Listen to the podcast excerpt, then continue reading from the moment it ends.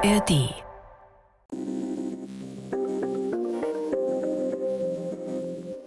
Periode, Regel, Erdbeerwoche, Monatsblutung, die Tage, Ketchupwoche. Manche Bezeichnungen sind so richtig dumm, aber ich glaube, ihr checkt schon, worum es diese Woche geht.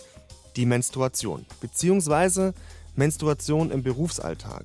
Wir wollen uns mal anschauen, wie können Frauen und alle Menschen, die menstruieren, ihren Zyklus und ihren Job besser vereinbaren.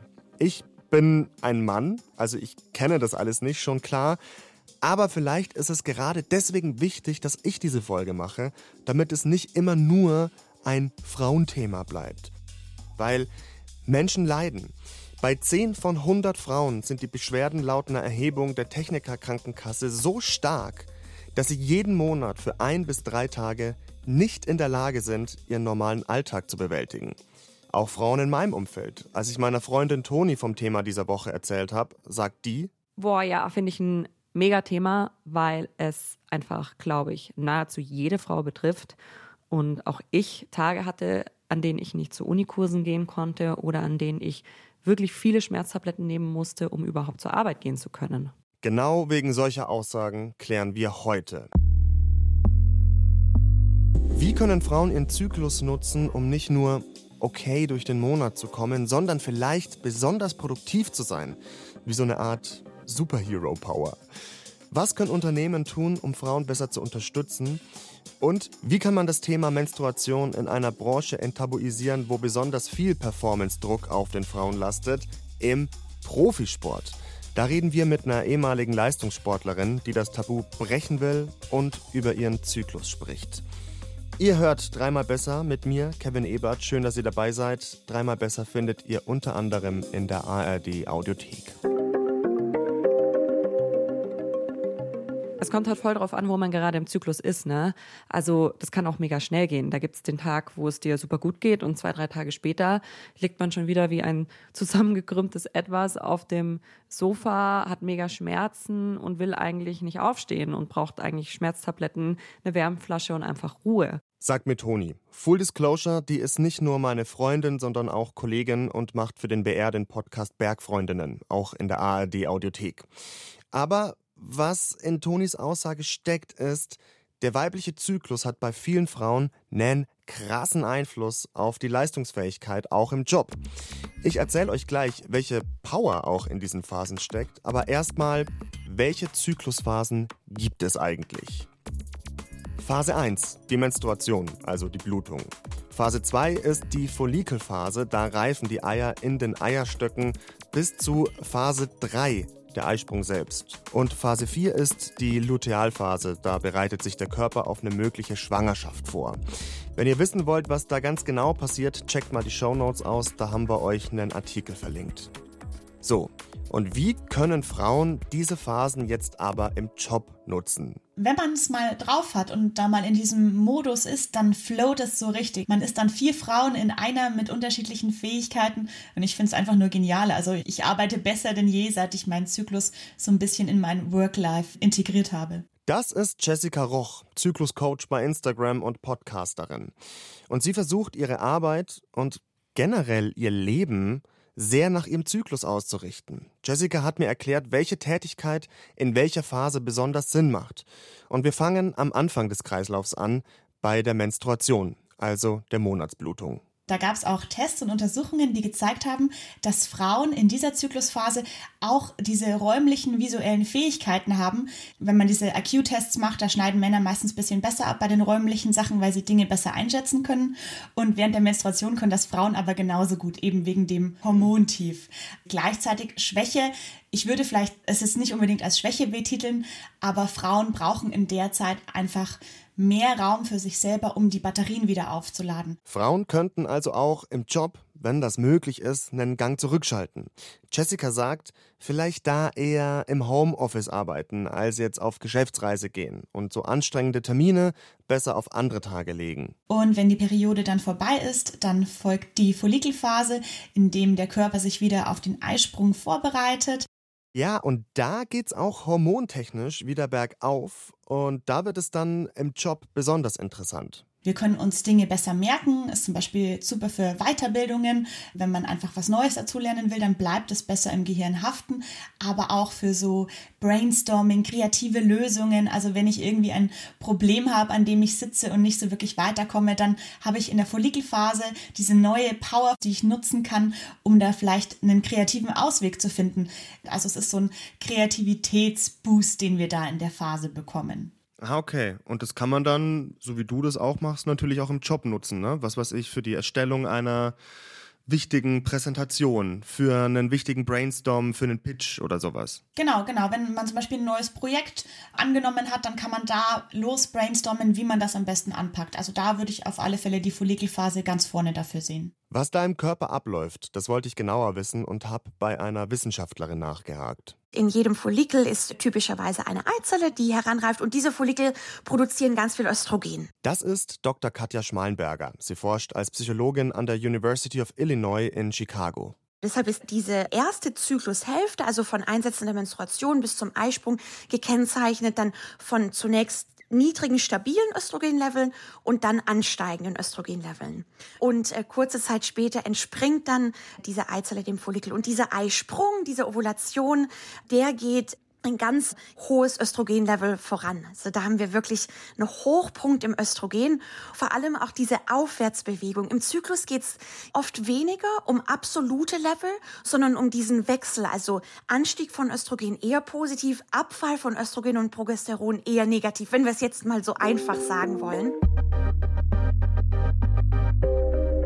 Wir sind also am Höhepunkt des Östrogens angekommen beim Eisprung. Zurück zu Zykluscoach Jessica Roch. Die sagt nämlich, den Eisprung, den können Frauen im Job ganz besonders nutzen. Wir schütten da auch Pheromone aus, so Duft, Lockstoffe, aber auch, dass wir selber einfach eine höhere Libido haben, mehr Lust haben, mit äh, anderen Personen ins Gespräch zu kommen, die kennenzulernen. Und das kann man total gut nutzen, diese Social Skills, die sich ja auch daraus ergeben, um zu networken, um vielleicht ein Vorstellungsgespräch zu führen und dann den Gegenüber zu verzaubern mit dieser Ausstrahlung, die man da in dieser Zyklusphase hat. Also das kann man auf alle Fälle zum Vorteil nutzen. Wir beide sprechen auch gerade in meiner Eisprungphase miteinander. Also ich habe gerade auch Lust auf dieses Gespräch, weil meine Hormone mir eben dabei helfen, dass ich mich so ein bisschen extrovertierter fühle. Also da auf jeden Fall auch, du hast gesagt, eine Social-Phase, das kann man dann auch nutzen für eben ein großes Team-Event, da neue Leute kennenzulernen oder sowas. Gibt es ja auch immer wieder mal. Ja, voll. Also wenn man vielleicht auf ein Networking-Event gehen möchte oder auf eine Konferenz und da sich ein bisschen schwerer tut mit Leuten ansprechen, dann würde ich das auf alle Fälle in meine Eisprungphase legen, wo mir die Hormone vielleicht noch ein bisschen dabei helfen können. Und dann fehlt noch die letzte Phase, die Lutealphase. In der Phase ist es so, dass das Östrogen wieder so ein bisschen absinkt. Es ist noch da, aber es überlässt jetzt dem Hormon Progesteron die Bühne. Das Progesteron richtet alles so her für eine mögliche Schwangerschaft, weil zu dem Zeitpunkt weiß der Körper ja noch nicht, ob er befruchtet wurde oder nicht. Und das führt dazu, dass wir so ein bisschen ruhiger werden, vielleicht auch ein bisschen kritischer. Also ich habe neulich mit jemandem gesprochen, der sagte, Fehlkäufe gibt es in der Lutealphase nicht, weil man da wirklich kritisch alles anguckt, was man haben möchte, ob man es wirklich braucht. Also diese Euphorie aus den beiden vorhergegangenen Phasen, die ist jetzt weg und man guckt so ein bisschen kritischer auf die Welt und will Dinge auch zu Ende bringen, weil man ja dann vielleicht das Nest vorbereiten muss. Mhm. Deswegen finde ich super in der Phase so Projekte zum Abschluss zu bringen. Ich nenne es auch meine Tunnelphase, also da hocke ich mich wirklich hin, da gibt es keine Störung von außen und dann, dann werkle ich so alles weg, was noch auf dem Schreibtisch liegen geblieben ist. Man kann aber auch das nutzen, um zum Beispiel Verträge zu überprüfen, also alles, wo so ein kritischer Blick vielleicht auch ganz hilfreich ist. Dafür finde ich diese Phase super gut geeignet. So eine Art Superpower schon fast, sagt Jessica Roch. Wichtig ist, diese Phasen wirken sich von Frau zu Frau unterschiedlich aus. Also nur weil eine Kollegin in einer bestimmten Phase extrem produktiv arbeiten kann, ist bei euch nichts falsch, wenn ihr da einen Durchhänger habt. Das hat auch Wissenschaftlerin Katja Schmalenberger in ihrer Forschung rausgefunden. Ich glaube, was einfach ganz, ganz wichtig ist und weil das auch leider so im Volksmund ist, ist, dass wir, dass diese Annahme dass die einfach zerstört wird, dass es für alle Frauen gleich ist und dass alle Frauen PMS haben und dass alle Frauen prämenstruell verrückt werden oder dass alle Frauen in der Ovulation auf einmal ganz anders sind oder viel besser kognitiv sind. Das ist wirklich von Frau zu Frau unterschiedlich. Und natürlich gleichzeitig beobachten wir schon auch Muster. Also es ist auch nicht so, dass es jetzt bei 100 Frauen 100 verschiedene Möglichkeiten gibt. Es gibt dann schon auch Gruppen. Man kann natürlich auch nicht sagen, Frauen müssen halt selber klarkommen. Und die müssen sich halt selber gut kennen. Dann kann man da ganz wunderbar den eigenen Zyklus nutzen. Das wäre zu einfach. Und es würde die Seite aussparen, die eigentlich ganz besonders daran interessiert sein müsste, dass es allen Angestellten gut geht, die Arbeitgeber. So, jetzt bin ich auf dem Weg zu einem Start-up, um da mit jemandem über Menstruation zu sprechen. Habe ich auch noch nicht gemacht. Lilly, oder? Hi, freut mich. Hi. Schön, dass du da bist. Ja, freut mich auch. Wir reden heute über Menstruation. Ganz genau, ja. Und was wir bei Everdrop so um das Thema machen und was wir darüber denken. Und äh, genau, schon vorab, wir gehen da sehr offen damit um. Also Ich treffe mich mit Lilly Ullmann. Sie ist PR und Communications Managerin bei Everdrop, einem Start-up in München. Wir stehen hier in der Everdrop-Zentrale. Zwei Stockwerke, alles ist offen und hell. Da gibt's keine muffigen Büros. Und ich sehe ausschließlich junge Menschen, die sitzen auf Sofas, hacken in Tastaturen und sprechen Präsentationen durch. So richtig New Work Startup Flair ist hier. Und Lilly und ich müssen erstmal einen freien Raum finden, sodass ihr Ingwertee schon langsam auskühlt. Ich will von ihr wissen, was macht das Unternehmen hier anders in Bezug auf Menstruation? Wir haben jetzt schon seit längerer Zeit die Power Days eingeführt, äh, wurden auch tatsächlich von einem unserer männlichen Gründer eingeführt, was vielleicht so ein bisschen das Besondere ist. Und diese Power Days, die können sich Menstruierende nehmen, wenn sie Schmerzen oder andere Periodenbeschwerden haben und können sich da eben äh, Stunden oder auch tageweise ausklinken. Das machen wir, indem wir äh, ja, unser Kommunikationstool Slack nutzen und da tatsächlich eine kleine Erdbeere einstellen. Wegen Erdbeerwoche wahrscheinlich, den Gag check ich auf jeden Fall.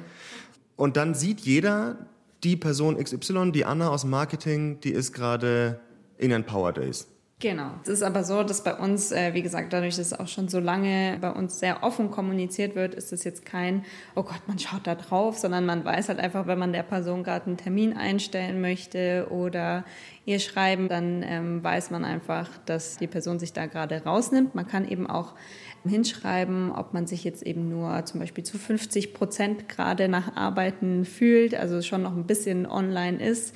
Also das respektiert auch jeder, ist äh, wie gesagt bei uns sehr normal. Man muss natürlich auch dazu sagen, wir sind aktuell 75 Prozent Frauen bei uns in der Company. Dadurch ist natürlich noch mal ein bisschen ja, entspannter, würde ich sagen.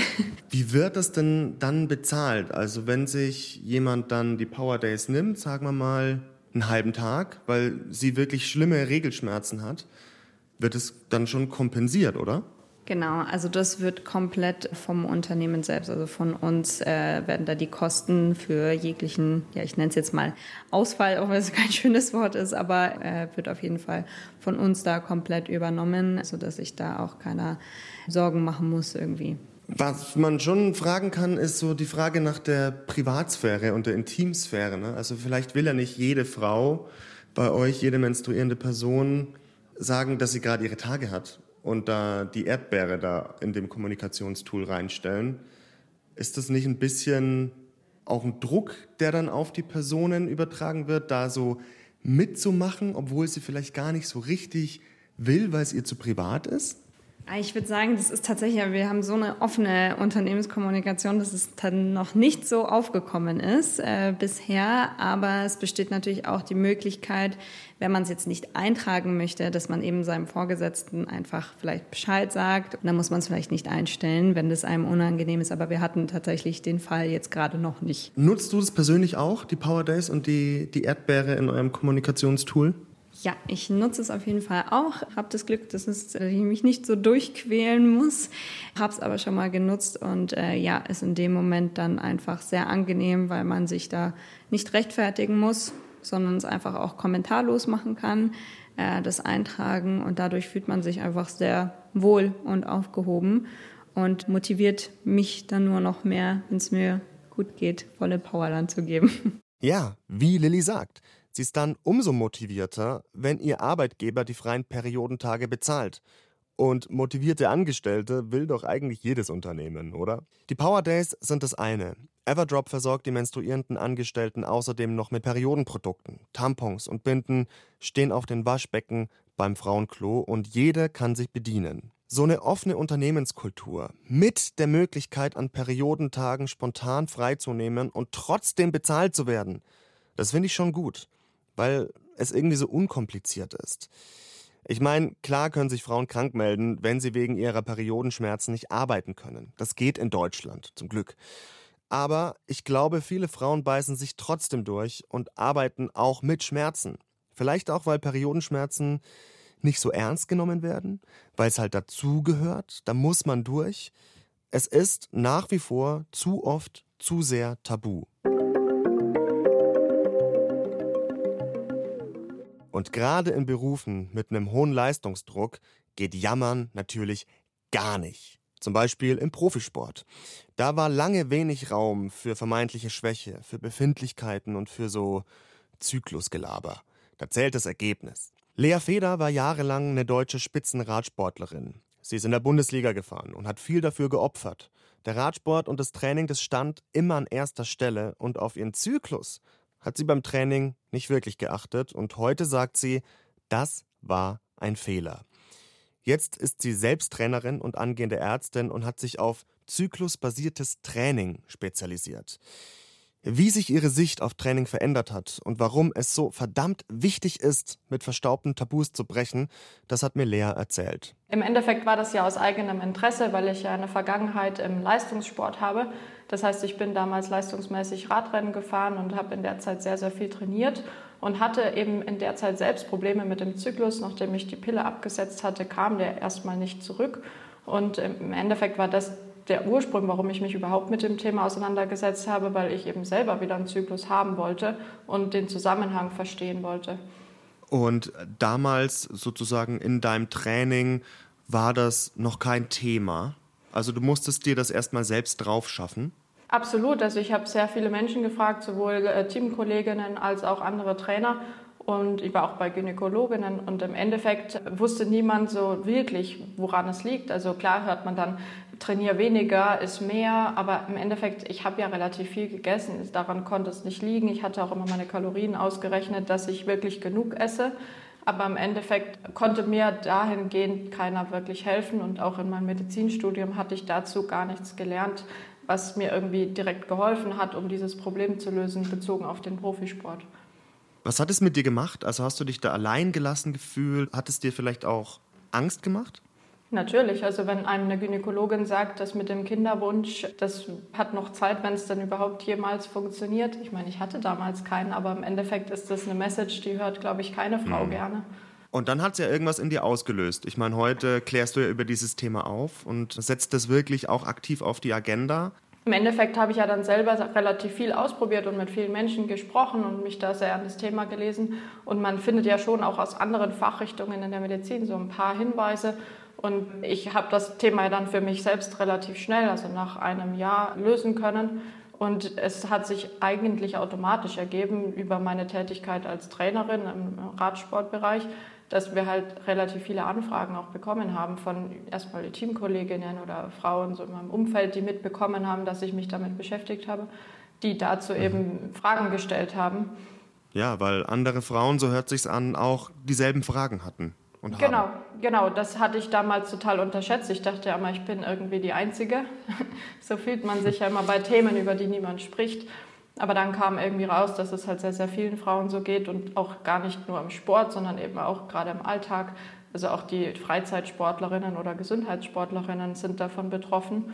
Und ähm, mhm. dann wurde mir erstmal die Tragweite bewusst. Also es gab viel Zulauf und gibt wahrscheinlich immer noch. Hat es denn auch Mut gekostet? Absolut. Also äh, gerade bevor diese BR-Sendung rauskam, ich war mit dem BR eben im Fernsehen und sollte da offen über dieses Thema sprechen. Ich habe, glaube ich, eine Woche lang nicht geschlafen. Ich dachte, oh Gott, was passiert, wenn meine Nachbarn jetzt alles über meinen Zyklus wissen? Also es fühlt sich schon mhm. ziemlich skurril an, muss ich sagen. Und damals war, also obwohl es erst ein halbes Jahr her ist, war es eben absolut nicht üblich, darüber zu sprechen. Und ehrlich mhm. gesagt hatte ich eine riesen Angst davor, wie mich andere Menschen dann bewerten oder sehen, wenn sie Details über mich wissen, die man normalerweise nicht über andere Frauen weiß. Hast du denn das Gefühl, dass da Bewegung drin ist, dass mehr Frauen, vielleicht auch mehr Männer, die gibt es ja auch noch, darüber reden und das Ganze enttabuisieren, vielleicht nicht nur im Sport, sondern auch generell in der Gesellschaft?